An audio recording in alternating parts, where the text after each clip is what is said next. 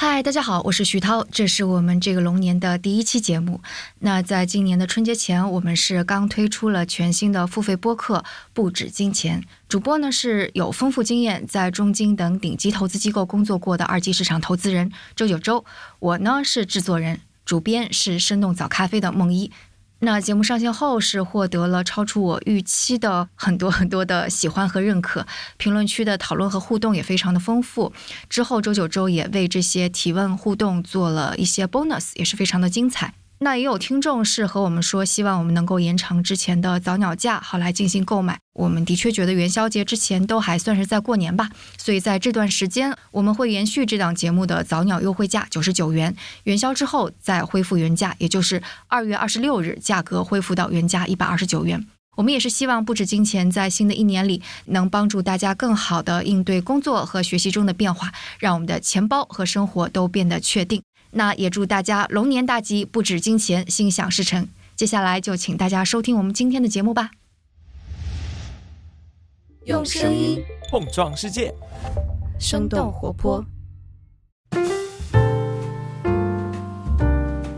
嗨，大家好，欢迎收听《声东击西》，我们一起用对话来发现更大的世界。我是徐涛。那今天和我们坐在一起的是马潇教授，他是北大政府管理学院的副教授和博士生导师。Hello，马老师，你好。徐老师好，各位观众好。对，那这期节目播出的时候，估计就是很多听众刚刚是坐了各种飞机啊、铁路呀，从全国各地。啊，到全国各地去，对，是这样的一个状态。那在这个过程当中，可能大家或多或少的会讨论这样的话题哈，就有一些机场或者高铁的选址还挺奇怪的，就突然哎，什么邻居的线怎么通了高铁，我们线怎么还没通？或者甚至是像江苏苏州这样非常发达的地区，怎么就还没有自己的机场？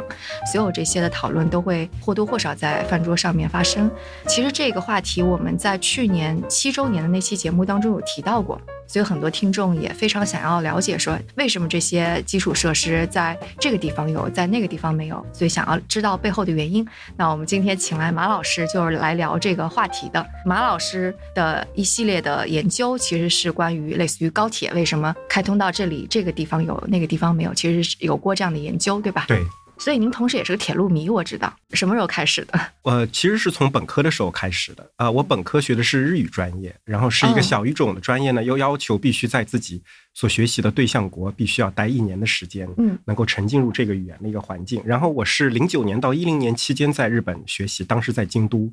呃，京都呢也是这个整个日本最早这个，因为在关西地区是最早有这种私营铁路线路的一个区。嗯，今年应该出了一本叫《铁道与天皇》这样的书，它里面介绍了一个详细的最早的这个关西开始当时有铁路网的。呃，这样的一个故事，说二零二三年是吗？对，是二三年的时候，去年。然后当时呢，我在那个日本交流学习的时候，有一个非常深刻的一个体验，就是这个。铁路在人们日常生活之中扮演了非常重要的一个作用。嗯，呃，日常生活中这个上下班的通勤，甚至出去吃一个饭和大家这个出去，比如说看个电影，大家都会坐铁路。这和当时的这个中国零八零九年时候的中国还是很不一样的。呃，因为当时呃咱们坐铁路呢，基本上都是远途出行，比如说去上学，或者说去看远房亲戚才会坐铁路。哎，我从来没有想到过这个铁路竟然还可以用于日常上下班。呃，有了这个体验以后呢，我就对当时的日本的这个铁路系统那个非常的感兴趣。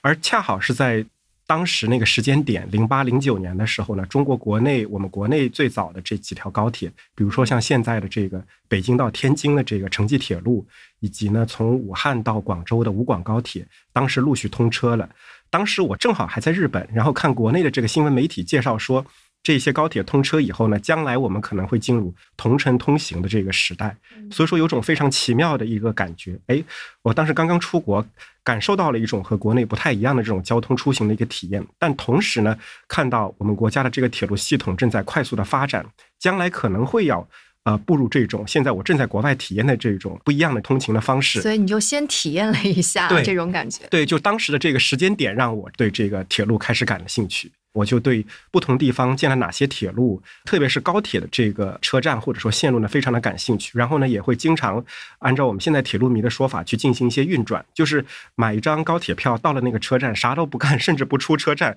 然后再买一张回程票，再回到这个出发点，就去体验一下这个新的线路啊，或者说这个车站是什么样的一个情况。所以当时在日本有那种就是我们现在会感慨的，哎，这个地方真是匪夷所思呀，为什么会通个铁路站之类的？啊，会有，呃，比如说有一个让我印象非常深的一点是这个，因为我当时是在关西的这个地区，在当时的关西的最最重要的城市，大家知道是这个大阪市。那个大阪呢，它有大阪站和新大阪站两个车站，就是大家一般会觉得很奇怪，比如说。就是一个城市的一个主要的一个车站，一般就是一个车站嘛。但是为什么它需要建设两个车站呢？呃，其实是有三个车站。这个大阪站其实又是分成了两处这个建立的，是因为在整个这个关西铁路发展的一个历程过程之中，有很多不同的主体建设的这个方参与到了这个建设的过程之中。有日本的这个国家铁路，就当当年的这个铁道省，类似于咱们国家的铁道部。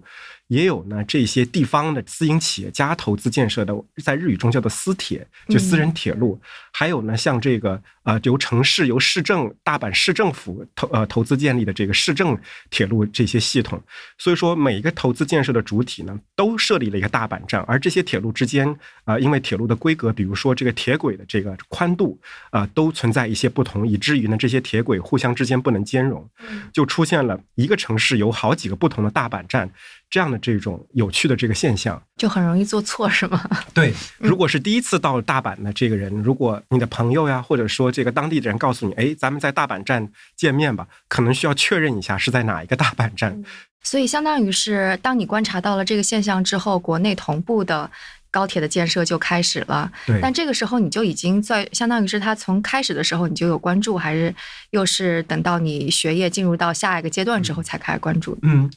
其实，在零八、零九、一零年左右，就是呃，我们这个国家高铁网刚刚开始铺开建设的时候呢，当时的这个一个任务是，主要是连接那些中心城市，对，比如说刚才前面提到的，像北京、天津，像这个武汉、广州，后来的这个京沪高铁，北京、上海等等，这些我们说中心城市的这个铁路呢，大家很少会去质疑，就是很难想象中国建设一个高铁网不连接上海，不连接北京，不连接广州。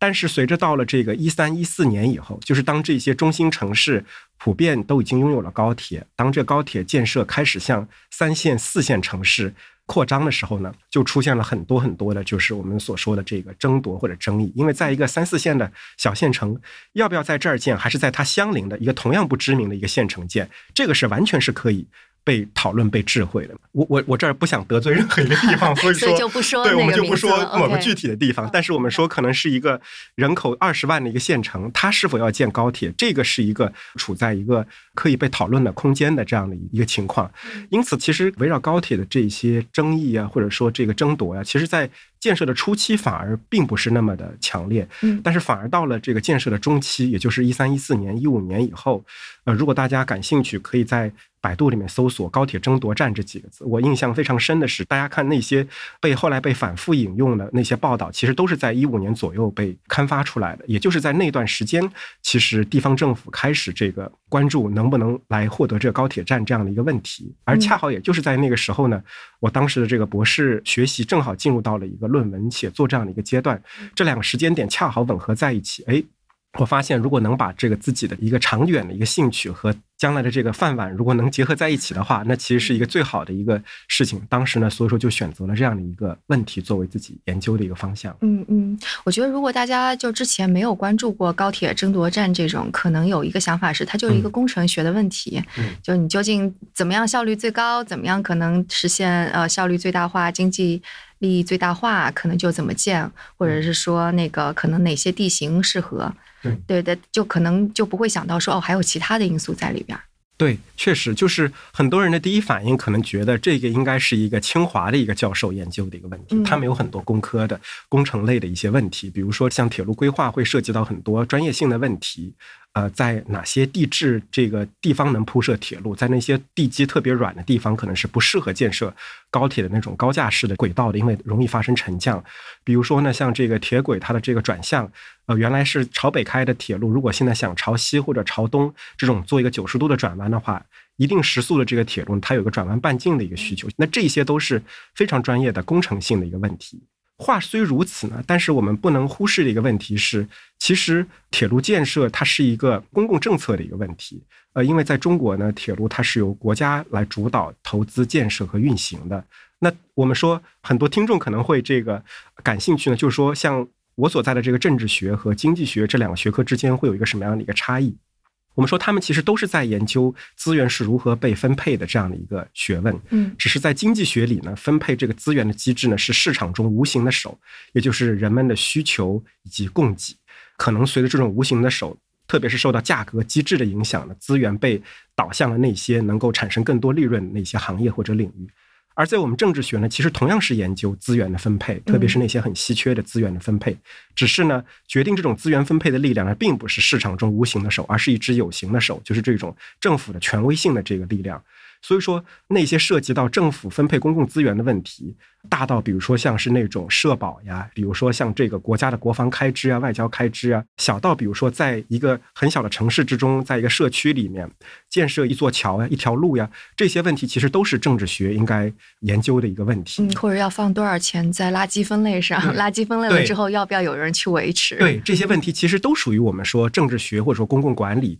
呃所关心的一个问题。嗯，那在中国显而易见。别说是我们中华人民共和国新中国成立啊以后，其实从铁路进入中国，十九世纪末进入中国开始，它一直是一个国家主导的一个一个项目，由国家来投资、来来建设、来呃维护运行。当然，在很短的一段时间内，在一些地方曾经出现过一些地方投资建设的铁路，但是在绝大部分时间里面呢，这其实一直是一个公共投资的一个问题。嗯，呃，因此呢，也就意味着，如果一个地方想要建设一条铁路，并不是说这个地方的某个企业家。或者说某工程师他能够筹集到一笔钱，他就可以建设，而是需要呢获得咱们国家政府的审批之后，他才能够去建设。而且呢，在中国这个政府只能是中央政府，嗯，因为铁路最后它是一个跨辖区运行的一张网络。呃，如果我们说，哎。某个地级市，他自己的政府想建一条铁路，但是相邻的地级市政府呢，他又想出了另外一套建设铁路的办法，那最终就会出现这两条铁路它如何连成一张网，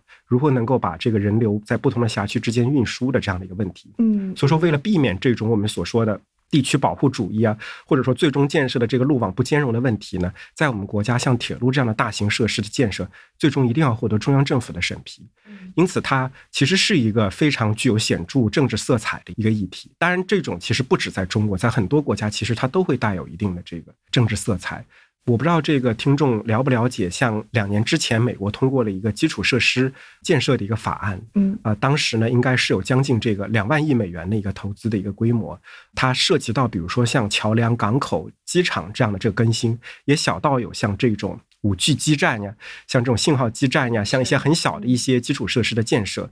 那最终是由美国的联邦政府来拨款来资助这个项目。那我们看到这个，在这个法案它从立法开始，一直到它最后通过的过程之中呢。美国的这个各层级的这个政府，从州政府到这个县政府，呃，美国州之下是县一级的这个政府，以及到更基层的一些政府呢，都频繁的游说在华盛顿的那些议员，希望呢能够为他们的辖区争取到更多的相关的这个拨款。因此，即使在美国这样的国家，这个问题其实也是一个政治性的一个问题。对，而且可能他们之间的博弈会更加显性，因为在报纸上会吵得不可开交。都能够，这是都是一个放在这个呃，我们说放在桌面上的一些讨论。对，所以我觉得这个由中央政府控制，它有一个显性的好处，就不太可能出现像大阪市那种有三条铁路线还都不兼容。是的，对，然后浪费了一些资源的一种状况。但这个，因为我我理解，就中国实在是太大了。对。然后刚刚也有说到，每个县城或者每个城市，他们自己的利益也都是在这儿的。没错。所以他的决策究竟是怎么样的？就到底。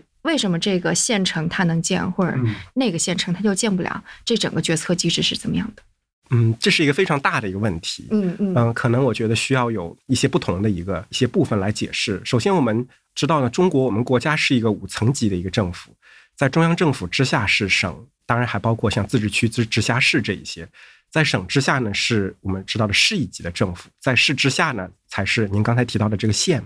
然后，当然在县之下还有像乡镇呀这些这个政府，这样是一个五层级的政府。就在我们正式的政府体制里面呢，每一个层级的政府呢，只能向自己的直接上级去提出相关的政策要求。比如说，呃，县政府，那他可以向自己的直接上级市政府提出，哎，呃，我可能这儿需要建一座高铁站来获得长远的发展。那市政府如果觉得这个要求是合理的、必须的，那于是就将他们的下辖辖区，比如说像这个区县这些信息汇总，报给他的直接上级省政府。嗯。而刚才讨论了，就是说像高铁建设的这些项目，它最终是由中央政府决定的一个项目，因此呢，它需要由省一级的政府向它的直接上级，向中央政府来提出这个要在自己本辖区之内建设高铁的这样的一个动议。也就是说，最终当中央政府呃决定要在某一个地方建设一个高铁站的时候呢，它可能已经经过了多轮的博弈了，嗯，已经经过了从县到市的博弈。因为一个市中有好多的县，好多的区，然后呢，也经过了从呃市到省的博弈。因为一个省里面可能会有好多的市，当然了，不同的省份之间可能也会存在竞争。因为中央政府呢，一年里面它能够审批的这个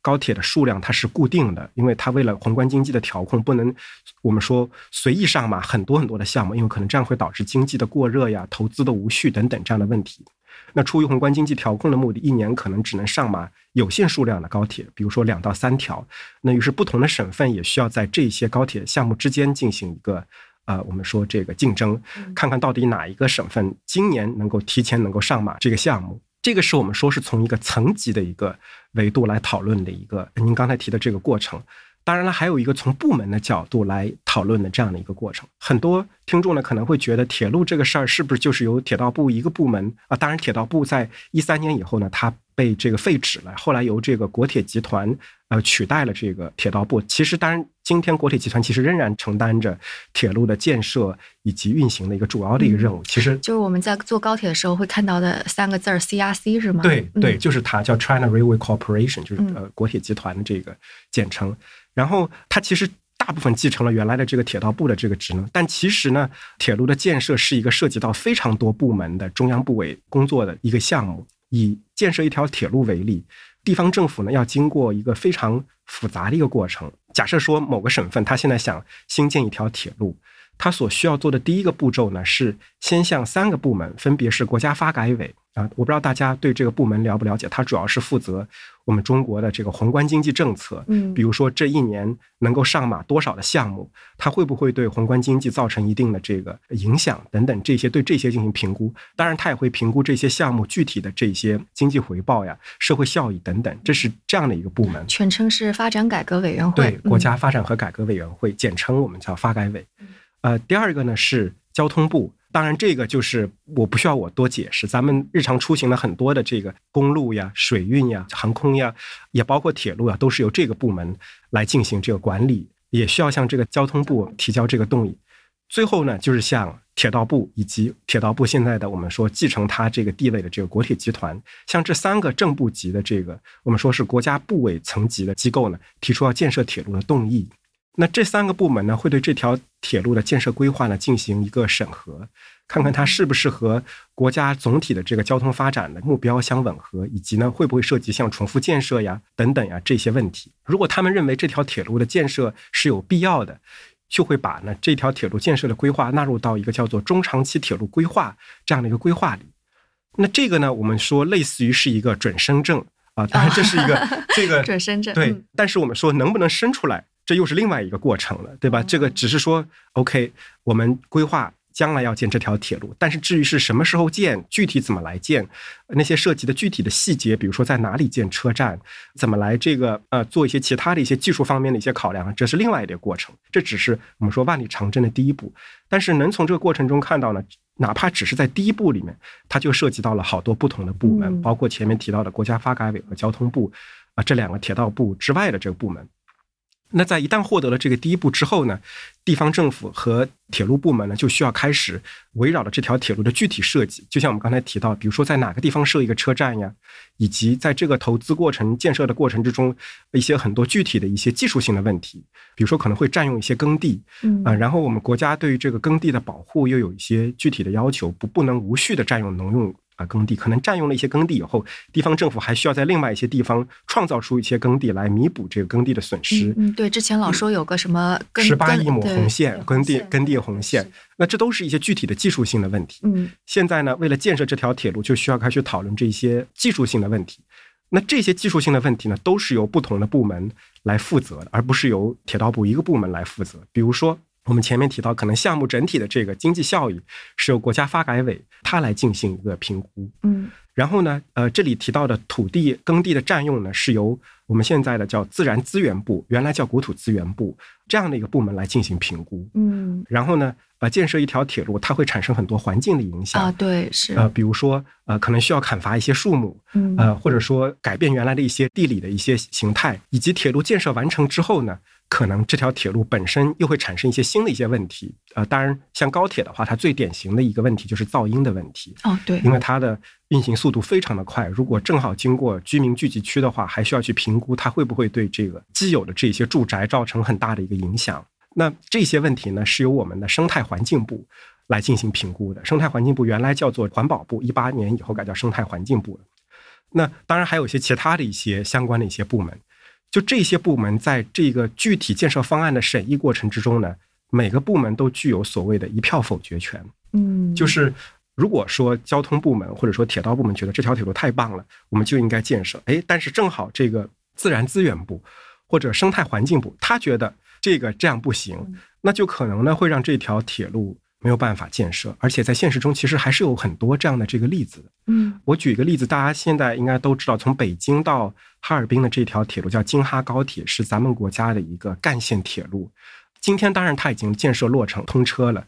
但是其中呢，连接北京到沈阳的这段铁路，比从沈阳到哈尔滨这段铁路呢滞后通车了好多好多年。嗯，其中非常重要的一部分的原因呢，是从北京出发到沈阳这一段。在北京郊区的这一段线路呢，因为当时很多的这个北京居民呢，觉得这条铁路建设通车以后，会严重影响他们的这个住宅，因为高铁在三百多公里的这个时速的话，于是呢，他们向当时的环保部，也就是后来的这个生态环境部呢。递交了多次的相关的这个请愿书啊，或者说这个这种抗议信啊，就是说要求对这条铁路的环境影响进行审慎的评估，这都是有公开的新闻媒体报道，大家可以在网上都可以搜到。以至于这条铁路的环境评估报告呢被打回了四次，嗯，使得它这段铁路的开工足足比从沈阳到哈尔滨的这段呢延迟了四到五年左右的时间。这四到五年的时间呢，因为在这四到五年的过程之中，它的这个土地的价格呀、人工的成本呀。都普遍的上升了，使得这条铁路就从北京到沈阳这段的铁路的建设成本呢提升了几百亿元。哦天哪，几百亿！因为北京市居民的这一些抗议，以及呢，在当时还算是一个比较弱势的一个环保部门的一个反对。因为我们知道现在当然环保是一个非常重要的一个事情，但这个事儿发生的时间点是零九年、一零年左右。其实，在当时的话，环保这个议题还不像现在这样得到我们政府的重视。其实当时的环保部门在相比于铁路呀、发改呀、交通啊这些部门来说，是相对比较弱势的一个部门的。后来怎么能够通过了呢？呃，当时应该是铁路部门、地方政府进行了很多的方案的这个优化和修改，比如说将这个线路离的居民区稍微远一些，以及呢，在这个铁路建设的过程中加盖了非常多的这种防音的这个屏障。当然，这也是导致这个铁路最终这条线路建设成本上升的一个。一些原因之一，嗯，这个还挺有趣的，因为我记得当时我们讨论在美国为什么没有更加快的铁路线，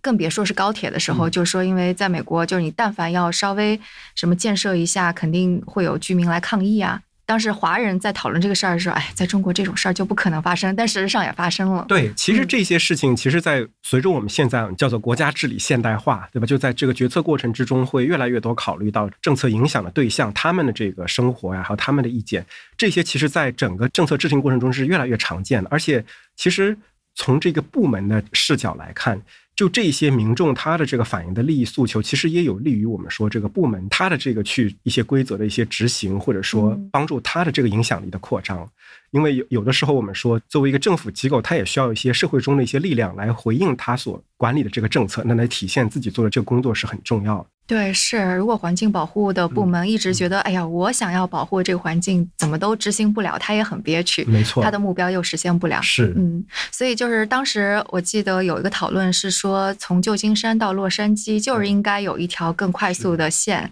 因为现在就是几乎是非常非常慢，要不你就开车嘛。对。所以 Elon Musk 就受不了了，他说他要做一个 boring company，就在地下挖一条。但现在好像也那个叫 Hyperloop，好像叫。所以回到那个中国的状况，因为刚刚我们的确。说了，他简直是要经过九九八十一难。从比方说，如果是县城，哦，对，说到县城这个，我今天刚看到一个数据，是说在二零二一年，其实是有三十二个县是通了高铁的，所以就相当于是在过去的数年当中，有这么多的县其实都是在游说，但他们要层层的去游说，没错，呃，一层一层，然后甚至是到最高的部委这儿，还要有各种各样的博弈，对吧？所以其实是一个很难的事儿。那再猜的细一点，他们会会会怎么样去？嗯，您您说的那个很好的问题，就是我们说，如果是一个大家是一个按部就班来的，是一个呃完全符合要求来的，根据我们刚才说的，其实县它只能向市去进行游说。嗯，那无非就是县委书记或者说县的主要的领导，像县长，他把这个县要建设高铁的这个要求向市的主要领导去进行一个汇报说明，然后呢，希望这个市的领导能够。将他们的这些建设的这个动议呢纳入到自己的发展规划之中，然后呢市再向省去反映，然后由省再向中央反映。但是就像我们这个描述中所展现的一样，这是一个非常长的一个链条。其实每一个环节都是一个非常不确定的，就好像是那种选秀比赛，你要先打一个什么地区赛，再打一个那个 什么什么什么省赛，再打一个全国赛，每一个环节都有可能会被淘汰。当然，我们说的这是一个正式的环节哦，这是正式的。对，还有很多是这个我们说是非正式的这个环节，也就是说，呃，很多县呢，它可以直接跑到北京来和这些部委进行沟通。虽然说从我们这个国家正式的这个政府体系里面，这种行为它不是一个官方它办事儿的一个流程，但其实在现实之中存在着非常多这样的这个类似的这种情况。比如说一个非常典型的一个例子，这也是大家在公开的这个新闻媒体中都可以这个找到的信息。二零一七年的时候呢，当时连接这个兰州跟重庆的兰渝铁路建成通车了。然后建成通车以后，当时新华网发布了一篇就是记录这个兰渝铁路建设过程的这样的一篇纪实的一个报道，其中也采访了这个沿很多沿线当年就参与到铁路这个申报建设的这个干部。这条铁路其实最早规划的时候是九十年代的中期，当时沿线的这个二十几个县市呢，像当时的国家纪委叫国家计划委员会，很多我们听众可能都不。都没听说过这个部门，它其实是我们前面提到的国家发展和改革委的前身。嗯，像他九十年代的时候，向当时的国家纪委呢提交了一份请愿书，说，呃，这个沿线我们需要这样的一条铁路，非常的需要。但是大家知道，这个中国我们国家有两千八百个县，有三百三十个地级市，而且你想，呃，大家可以想想看，这个铁路其实只是众多的这个政策中的一项，每天呢这些。成千上百个这个地方政府就会向中央政府提交很多很多这样的这个政策的请愿，有的可能是需要一笔钱，有的可能是想要建设一个工厂，呃，有这个可能是一个铁路。这个其实中央部委，呃，可能对大部分听众来说，大家会觉得中央部委很神秘，觉得是无所不能、很强大的。但是其实大家呃去很多部委看过就知道，部委的工作人员，全职的工作人员其实并不多。呃，很多的这个部委，像我们前面提到的，像这种自然资源呀、环保呀，其实就几百个这个全职的工作人员，但是几千个。县几百个这个这个市，他们每天要提交这种不计其数的这些，而且这只是他们工作的一部分，他们还有很多其他的这个工作。其实是地呃这些中央部委是根本就看不过来的。你知道你在说的时候，我就想到那种玩那种经营类游戏，然后就沙盒里边 小人就冒出来说啊，我这里要造一个东西，那里要造一个东西，然后你就开始分配资源，然后到最后游戏就越来越快，越来越快。没错，确实跟您说的这个过程非常的像。那其实大部分这种诉求呢，呃，中央它是不会去直接回应的，更不要说给一个正面的回应了。那当时呢，这个兰渝铁路沿线的这些地方呢，他们第一次提交的申请书之后呢，就石沉大海，就没有任何的回复。于是，在九八年的时候呢，他们又提交了第二次请愿书，但是和第一次提交请愿书的时候很不一样的是呢。他们找到了这个出生在这二十几个县市的一百零五位老革命，就当年参加过我们新中国建立的这些呃已经退休的这些老革命，其中还有一些非常资深的，比如说共和国的开国将军等等，请他们呢在这个请愿书上签字。呃，而这封信呢，当时就被送到了时任的这个国务院主要领导的案头，因为他都有这些我们说 heavyweight，英文中叫就是说很资深的这个很有影响力的人签字。嗯。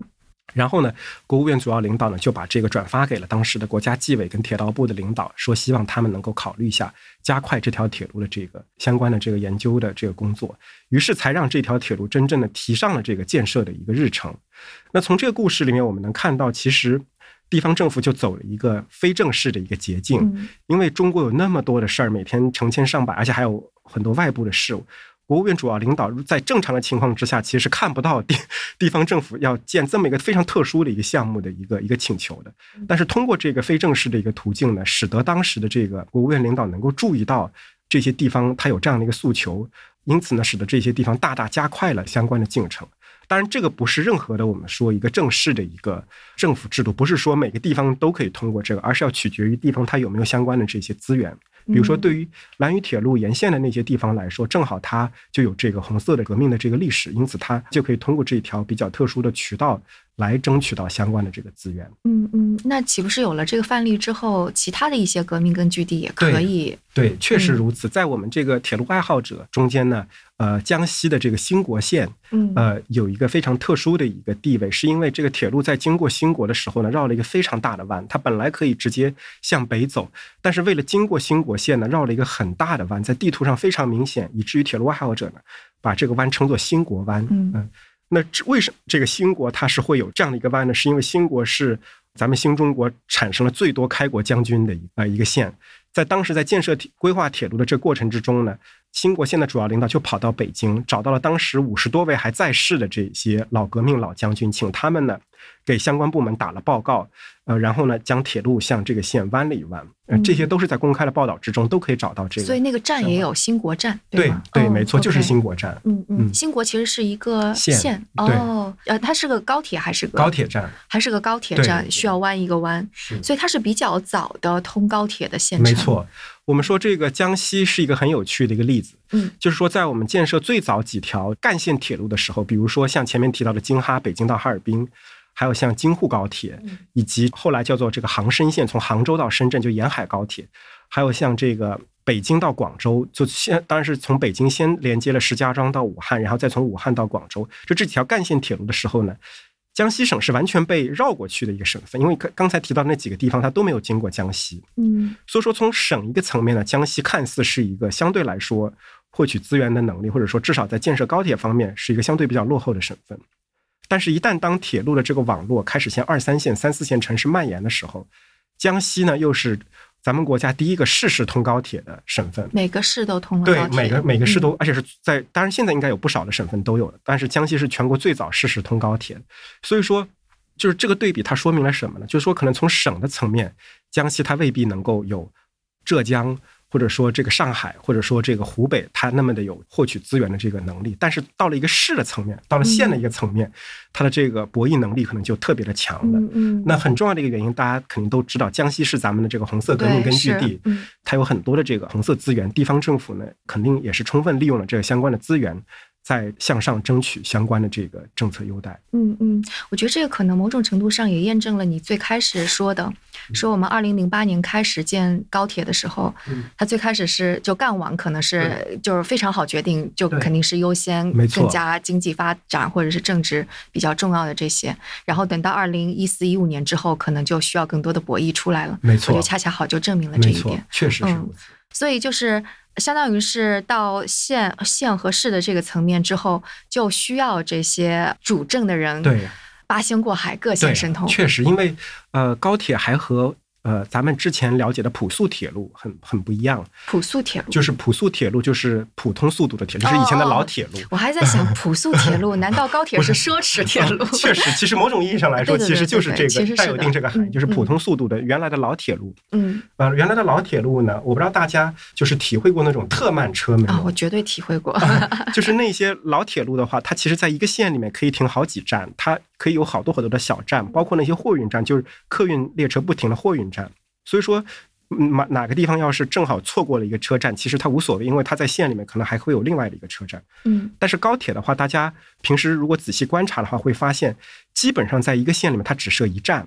呃，就是除非是一些非常非常特殊的一些地方，比如说像昆山这些经济非常发达，它同时有好几条高铁经过，它可能会设多个站。嗯，但是对于中国的大部分县来说，一般在一个县里面只设一站高铁。哦，你说的是在县里边啊，普通的铁路还会有设好几站？对，哦，这个是我之前不知道的。对，当然未必这些站都会办理客运业务，可能会有些货运或者说一些慢车，它可能会停多个车站。嗯，而在这个呃高铁的话呢，它就是那个物理的车站，一般在县里面只会设一站，这是显而易见的原因，因为它高铁它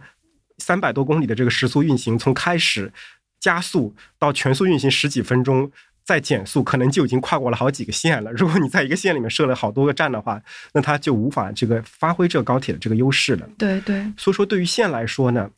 一旦它失去了这个车站，那它就彻底失去了这个高铁的我们说这个资源了。那可能就被它相邻的那个县获得了。而且，呃，以我们的这种政府投资的模式来说，一旦如果它相邻的县获得了高铁之后，这个县如果它还想获得高铁的话，可能得等相当相当长的时间，嗯，可能得等十年、二十年以后才建设。所以说，这个博弈对于这些基层的这个政府，对于县啊，对于市或者说对于区这些领导来说呢，确实是一个我们说 either you get it or you lose it，就这种情况。要不就你就有，对，要不就有，要不就完全就没有。呃，不是说像公路呀，或者说像我们刚才提到的老铁路，可能是我获得多还是少这样的一个问题。那可能就有个问题，就是这些去争取的人，对他们而言，争取到了之后的他们的好处是在哪？嗯，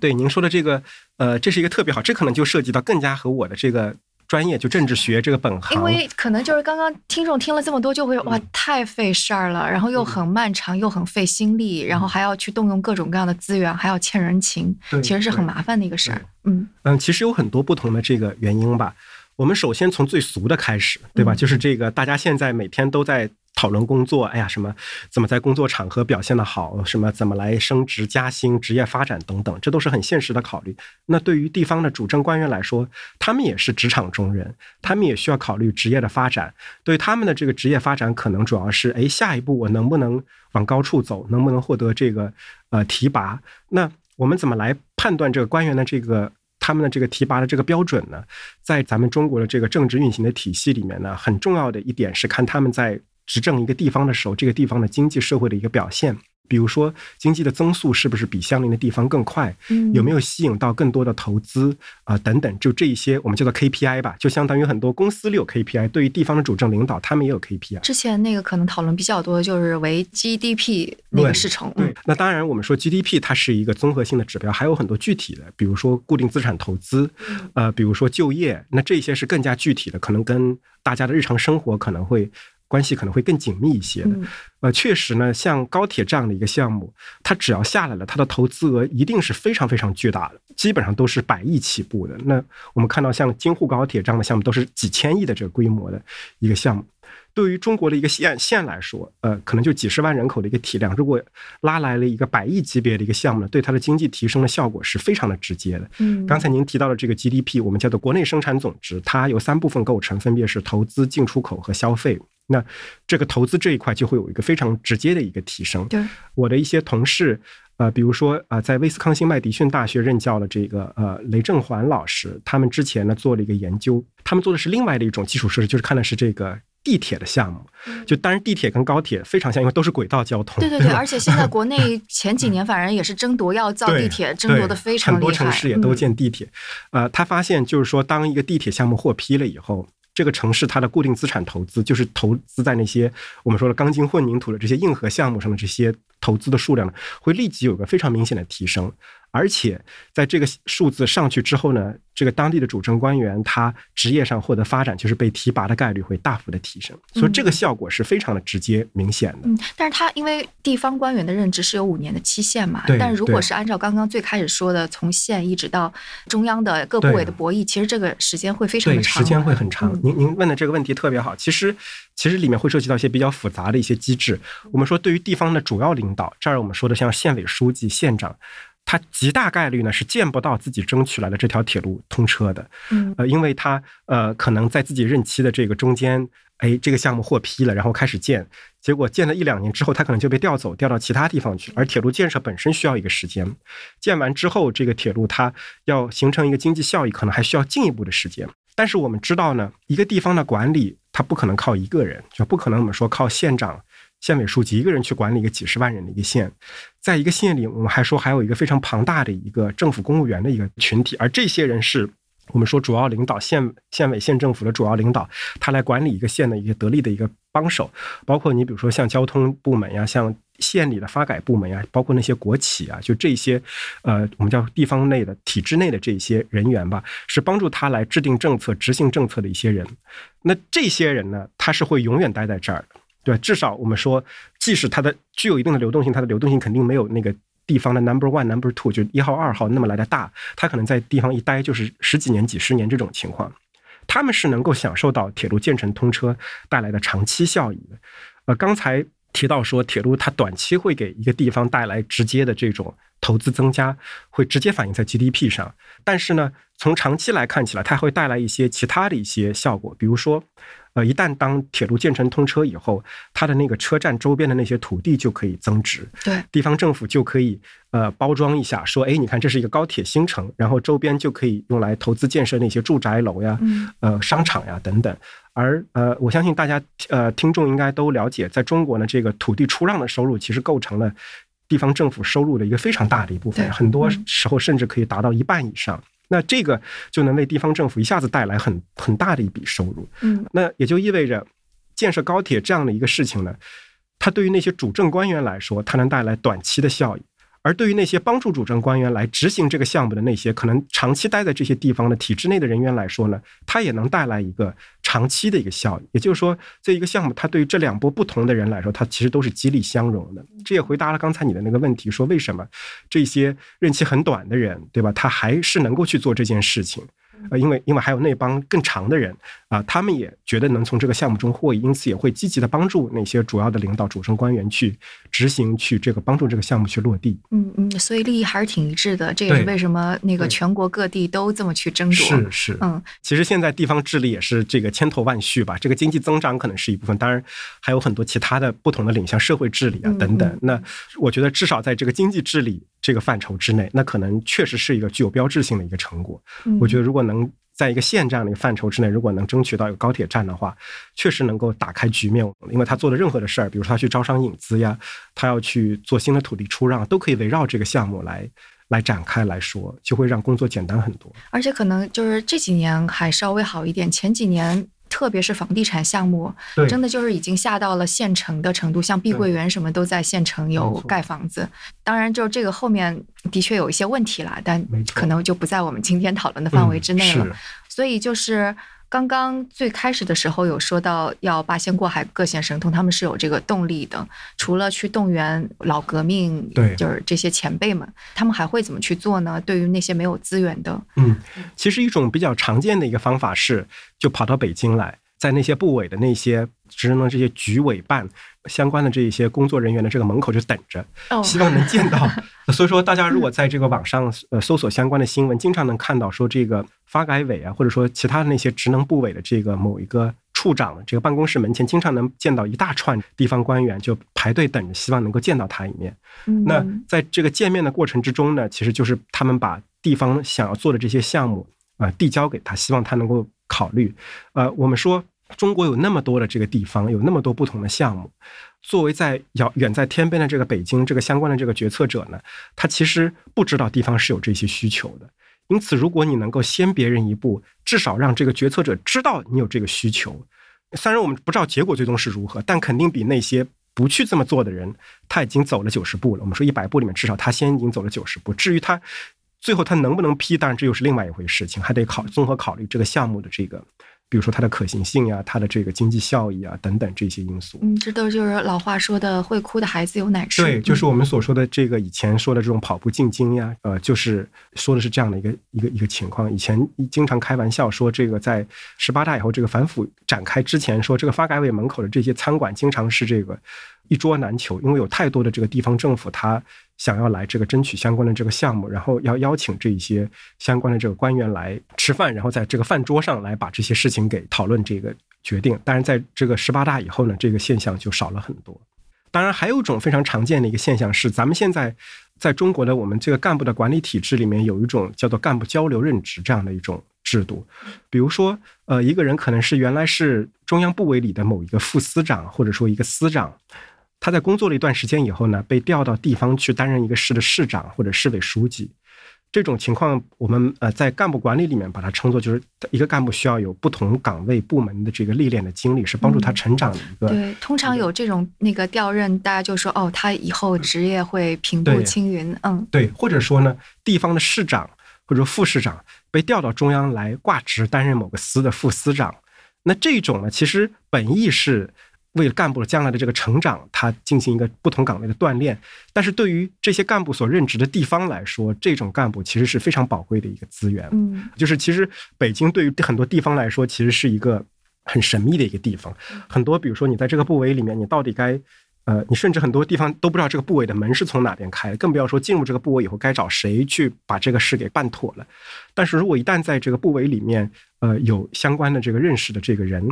那这个有工作经验的人，他首先呢，呃，具备我们所所说的这种隐性知识，他知道到底找谁能把这事儿更快的给搞定。其次呢，因为他之前工作这些经历，他的这些前同事多多少少也会卖他一个面子。至少我们说，呃，直接同意这个项目未必，但是至少呢，会给他一个面子，让他能够见到面，让他让能够跟相关的这个官员见到面。那这是一个非常重要的一个呃一个机制。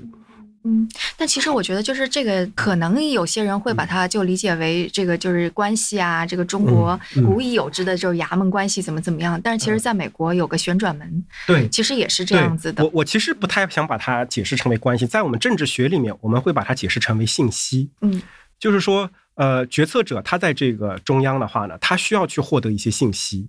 呃，比如说他首先得需要获得一个什么样的信息？他首先得知道这个地方政府哪些人他需要什么样的这个资源。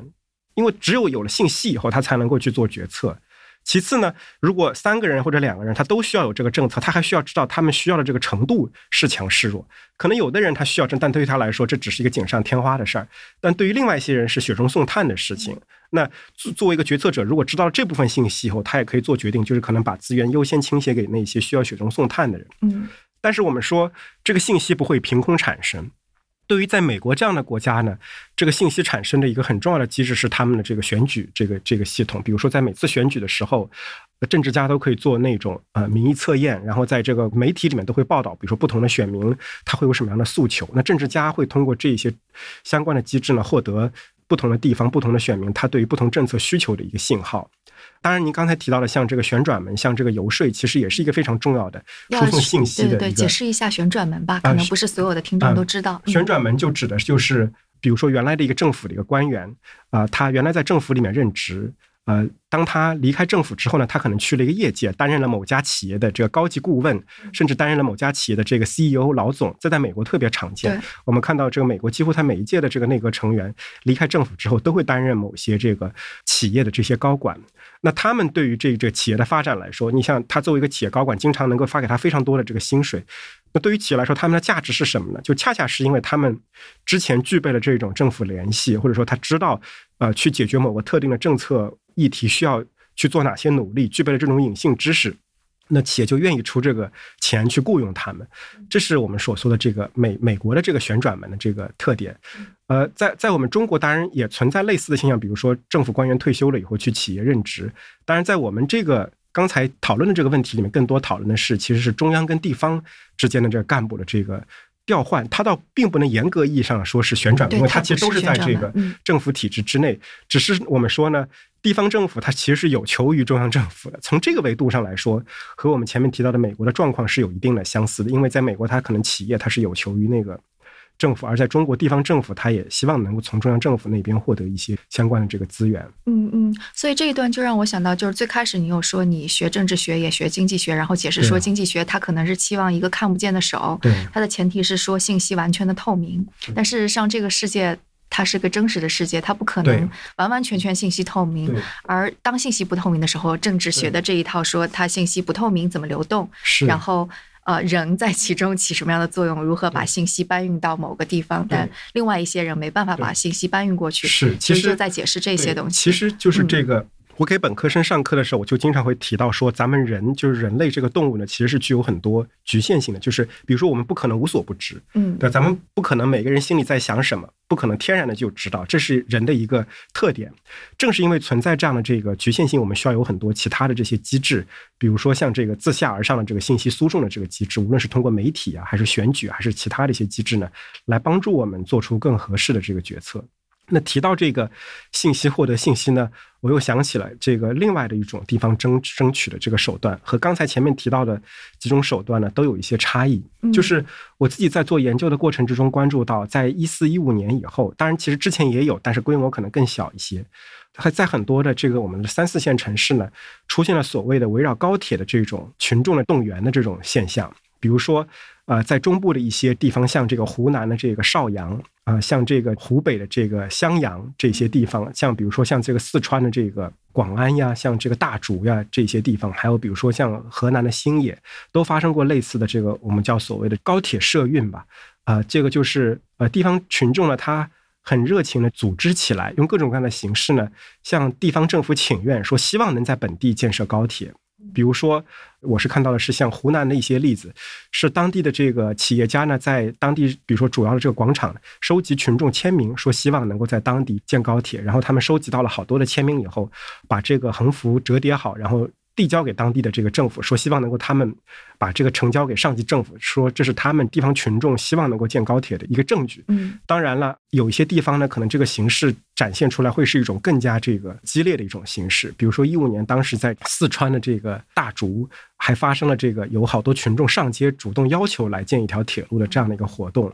那其实从刚才我们提到的那个信息的这个视角，它其实帮助地方政府也起到了一个类似的一个作用。嗯，就是上级的决策者，无论是相对于县来说，省省政府就是上级的决策者，因为他们是直接跟中央政府沟通的人，当然也包括中央的决策者。他们在看这些地方政府哪里更需要建高铁的时候呢，其实每个地方政府的一把手都能跟他们的上级说：“我很需要建设铁路，这对我们的发展很重要，我们的民众都很需要。”啊，但是呢，这种我们说，在我们政治学里面，我们有个专业术语叫做 cheap talk，嗯，就是比如说两个人找对象，可能一方会对一方说我很我爱你，说这个话成本是几乎为零的。那我们怎么把这个 cheap talk 叫做廉价谈话变成一个 costly signal 呢？就是叫做昂贵信号呢？那如果我花十万块钱买一个钻戒，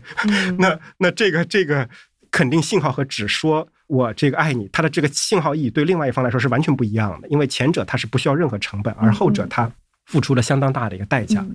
那其实我在观察这些现象的时候呢，我我也因为其实这种群众自发的这种动员或者组织呢，对地方政府来说会具有一定的风险的啊，它它具备一定的这个我们说可能会导致这个不稳定呀，这个一定的我们说可能群体性事件等等这样的事情。所以说，其实对地方政府来说，无论对各级政府来说，其实都是具备一定的风险的。那其实恰恰是这种风险呢，反而是对上释放出了一种前面我们提到非常昂贵的信号，嗯，对吧？你看，哎，好多地方。他现在都跟这个上级说：“你看，我需要高铁，因为我们群众很需要。但如果只有这一个地方，他能说这些民众不仅需要高铁，而且他们甚至已经到了自己组织起来，呃，向上级展示出这种需要高铁的这些行动的时候，那上级就更加明确的感知到了，说这些地方看来确实是真的需要高铁。如果不做出一些安抚的话呢，将来可能会有一些不可预知的一些后果。这个呃，其实也是一种，如果我们从一个前面提到的那个信息机制的话来说，也是一种。”呃，向上释放一种信号，释放一种信息的一种手段。嗯嗯。当然，如果我们说像前面提到的跑步进京呀，这个如果是说每个地方政府都做的事儿的话，像这种依赖于这种群众的自发表达的这种来向上争取呢，是非常非常特殊的、非常罕见的一种情况。它更多的见于那些三四线城市。因为中国的那些大城市，比如说像直辖市、像省会城市、副省级城市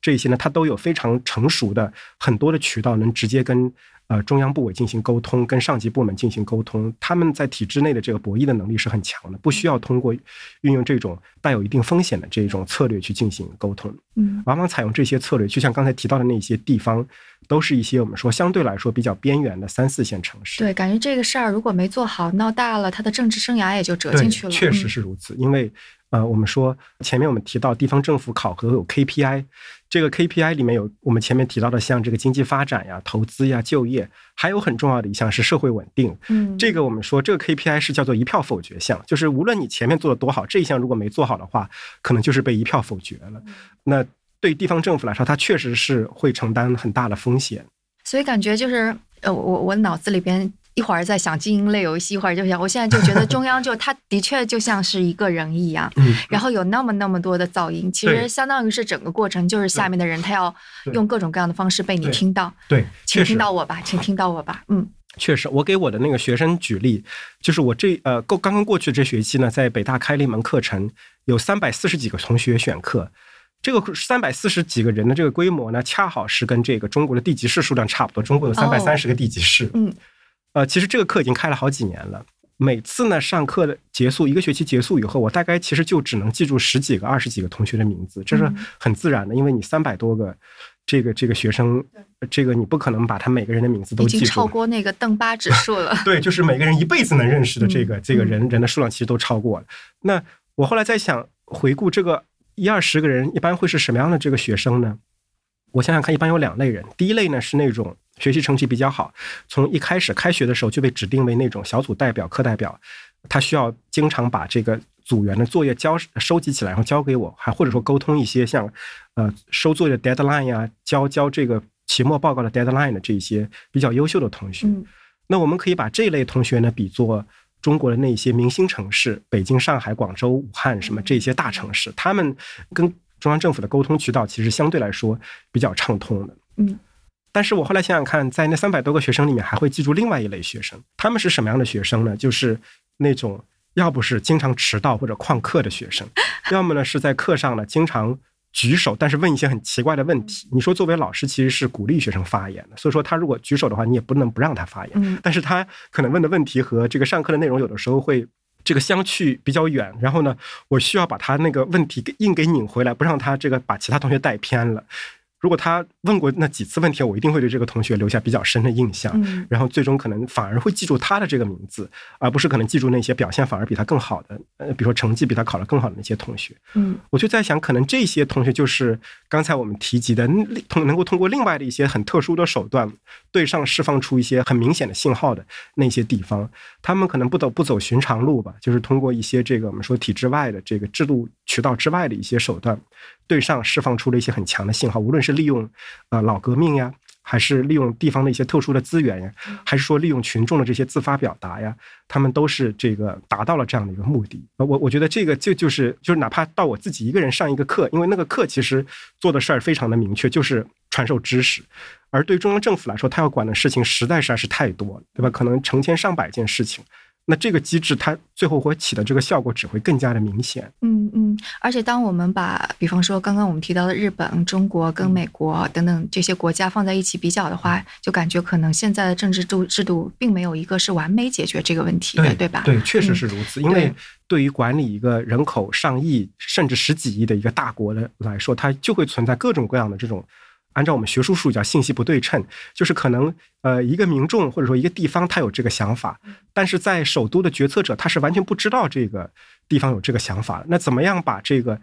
地方或者说某个民众的这个想法真实的转达给这个政策决策者？这其实是政治学里面需要解决的非常重要的一个嗯一个问题，就是不同的这个制度其实都在。利用不同的这个方式呢，去尝试解决这种普通民众跟决策者之间的这个信息不对称。嗯嗯，我之前在瞎想的时候，还在想说那个。呃，因为现在全球化、全球化跟民族国家之间产生非常多的问题，我还在想，就如果比方说有一个更加大的这个世界政府，就使得不让类似于每个国家都以国界这种，是不是会变得更好？但我现在就觉得并不会。对这个，其实我们说，虽然确实可能解决了一部分国家跟国家之间的矛盾，但是从我们刚才那个视角来看，它其实在现有的政府层级之外，又往上更加增加了一个层级。对吧？增加了一个世界政府的层级，那么它和这个基层的普通民众之间的距离又更远了，嗯，就会导致我们前面提到的这个政策资源分配，它的这个信息问题，其实反而会变得更严重。对，是不是就是其实有一些资源，它的确是可以流动、可以分配，然后市场经济等等，它是可以解决的。比方说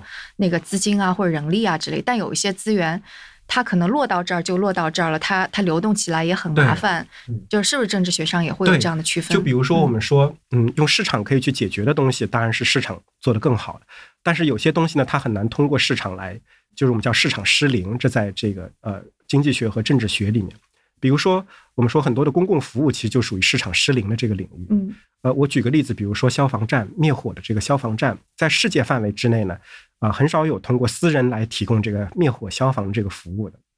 那显而易见的原因，我们说这个一个消防站建好了。呃，可能这个消防员是可以通过大家志愿去去做这个工作，但是它里面的这些设备，比如说消防车呀，还有这些灭火的这些设备，它需要有人去购买。那如果大家想想看，如果这是一个市场供给的一个行为，比如说是由某家公司来经营的话，那公司它是需要盈利的，它需要赚钱，那就会面临一个问题，它的收入来自于哪儿？呃，那收入来自于哪儿呢？呃，就会产生这样的几个问题。第一个呢，是一旦着火了以后，它需要向这个被着火的这个灭火的这个对象呢收取这个费用。那这个首先大家就可以想象，中间可能会产生一些问题，因为只有当他灭火了有了这个需求的时候，他才能向他去收费。平时的话，他其实很难向任何一户人没有着火的人说，我现在向你收取灭火费。那大部分人可能都是不愿意交的。嗯。其次呢，还有可能会出现一个问题是。提供者呢，他好不容易购买了这些设备，指望着哎下个月是不是就能有收入了？结果没想到这个地区十年不发生一场火灾，因为这个火灾是没法预测的，那他就会面临这个下个月就要填饱肚子的问题。但是这这显然就不可能实现，那这是一个非常典型的市场失灵的这个问题。我们说，当涉及到这些容易产生市场失灵的领域。就往往是这种公共服务相关的，呃，大到这个国防，小到这个地方的这些交通呀，这些公共服务呀，包括您前面提到的像这些垃圾分类啊等等这些处理啊等等这些领域，那其实就更多的需要政府去进行介入。嗯嗯，我记得上次你还跟我说过，类似于有一些的投入，它是惠及全国的，就比方说那个啊利率啊之类的。对。但像铁路这种，或者是某个基础建设。它是一个全国性的资源分配，但惠及的只是地方的人。这两个是还是有挺大的区别的。呃，我们说，呃，任何一个国家的这个中央政府呢，它都能够呃分配两种资源，就是您说的，就一种资源是我们所说叫普遍性的资源，就是政政府它一旦做出这个决定以后，在这个国家里的每一个人都能享受到这种政策带来的好处。比如说，呃，现在如果经济下行了，那政府如果决定。降低利率，那大家都能够享受这个降低利率刺激经济所带来的好处。在这个国家，你生活在任何一个地方，它都可以享受这个好处。但是现在政府想要，比如说在这儿建一座桥，或者说建一个这个呃铁路，呃，他必须把这笔钱投到一个具体的一个辖区里，也就意味着只有那个地方周边的那些人才能享受到那个好处。但是他投资用的这个钱呢，是全国人民共同这个缴纳的这个税款。对于往往是对于这种类型，我们把它称作叫特殊性的政策呢，它就会产生呃我们前面提到的这种地方跟中央之间的博弈，因为每个地方都想。占这个便宜，因为这个钱都是大家所有的人共同这个出的钱，但是好处呢却是集中在一个辖区里面。对，而且可能它临近的辖区还会受到损害，就比方说那个投资的资金就被吸过去了，没错。然后私人的投资也被吸过去了，所以我觉得这个还是挺有趣的。所以上一次我们聊到是，就是其实这这一套理解的方式可以解释我们现在遇到的很多。乍一看上去有点匪夷所思，就比方说，我们说为什么现在办那种轰轰烈烈的更大的活动，其实不赚钱，但是去年我们又有大运会，又有亚运会。之前又刚办过冬奥会，为什么还要办？对这个呃很有趣的一个现象，比如说最最近几年，中国的这个各个城市，它其实都在很热心的举办各种各样的国际活动。呃，可能这些国际活动分为体育类的这个赛事，就像您刚才提到的，也包括一些呃经济社会类的，还有一些政治类的一些一些峰会，像我们说这个金砖国家领导人的峰会、APEC 峰会呀。啊，前面的这个文化类的呃这些活动，包括什么世博会呀、什么园艺博览会等等，就这些活动。那呃这些活动呢，我们说。地方政府都面临一个投入大，但是它收回这个投入的这个回报，可能相对来说比较比较难的这样的一个局面。卖门票还能卖多少钱呢？对，呃，我记得一个非常深刻的一个例子是越南呢，它应该是在这个前几年就放弃了，它已经申办成功亚运会了，嗯，但是它最终却放弃这个亚运会这个承办的这个资格。他的这个越南政府的主要解释的一个原因，就是因为这个亚运会它经济代价实在是太过巨大。但是我们看这个中国的这个地方政府现在却很积极的在承办各种各样的国际赛事。当然，我们说一方面很重要的一个原因是中国现在国家这个崛起了，因此它更加积极的参与到这个国际的这个事务之中。所以说，相比我们说八十年代、九十年代，确实更多的这个国际活动也愿意在中国这个举办。但这个只解释了说中国作为整个国家它承办的这个活动数量增加了。那我们说怎么去解释不同的地方它更加积极的在呃承办这些活动？就我自己有观点，也是我现在正在从事的一项研究呢，就是说，可能做这承办这些活动对地方政府来说呢，它只是一个影子。通过承办这些活动呢，地方政府和中央政府之间的这个博弈能力呢，就会发生一个很大的一个变化。呃，我们在刚才也讨论到了，就是说，每次地方政府想要建一些东西，比如说像机场呀、像铁路呀这些，它都需要迈过这个层层的关卡。九九八十一难，最后才能获得这些资源。但是如果一个地方一旦一个地方需要承办这些国际活动，咱们中国经常说外事无小事，嗯，那它是一个很重要的一个事情。而且最终当这个活动举办的时候，国家领导人可能也会到这个地方参加那些开幕式呀、闭幕式，还有会会见一些外宾等等，它是一个很重要的一个事情。因此，一旦一个当一个地方获得承办这些活动的资格以后呢，地方的它的很多的这个项目。呃，我们前面提到像地铁呀、像高铁呀，还有一些其他的一些高速公路呀等等这些项目，都会迎来一个大发展。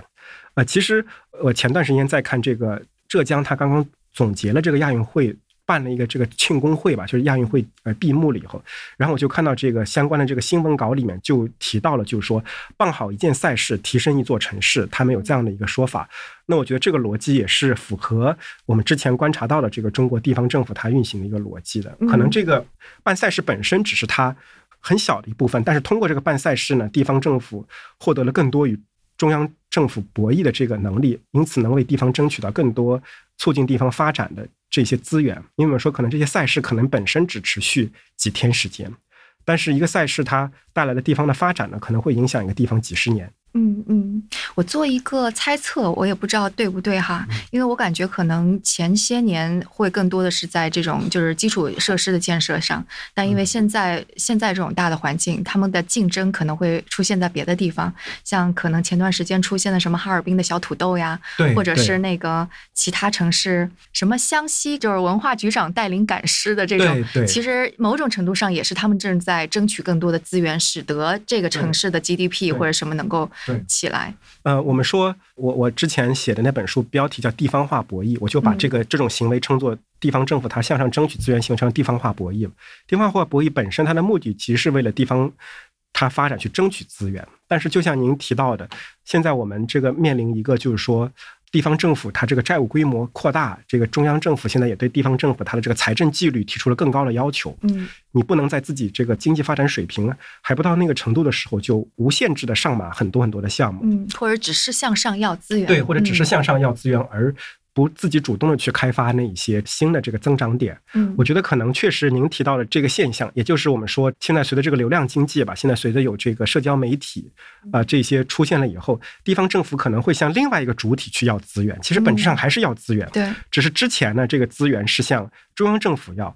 但将来呢地方政府可能会直接向。普通的消费者要资源，也就是您刚才提到的，像哈尔滨呀、淄博呀这些政府，它利用这个社交媒体来打造这个自己网红旅游城市的这个形象。呃，大家可以想想看，其实以我们这个讨论的这个一开始的时候想，其实是把政治分配的逻辑呢，又向这个市场分配的逻辑去。稍微转移了一些，因为这个可能是一个民众自发选择要不要去这儿消费，然后他把钱花在那儿，那地方政府能获得更多的财政收入呀、就业机会啊等等。他和通过那些向中央政府去争取到一个大项目，最终几百亿的投资落在那儿，创造了就业机会，创造了这个增长，它最终起到的这个效果其实是类似的。但我觉得可能就提高了政府的服务能力。对，我觉得这其实是一个好事。我觉得可能也是这几年，我我们的这个国家它越来越强调这个地方政府它的这个财政纪律。因为花钱谁都会，对吧？难的是在这个预算范围之内把钱花好了，而且还要有起到一个很好的一个效果。我觉得现在的这个变化的一个趋势就是。你也不能无节制的花钱，必须自己得去开源节流，想出这个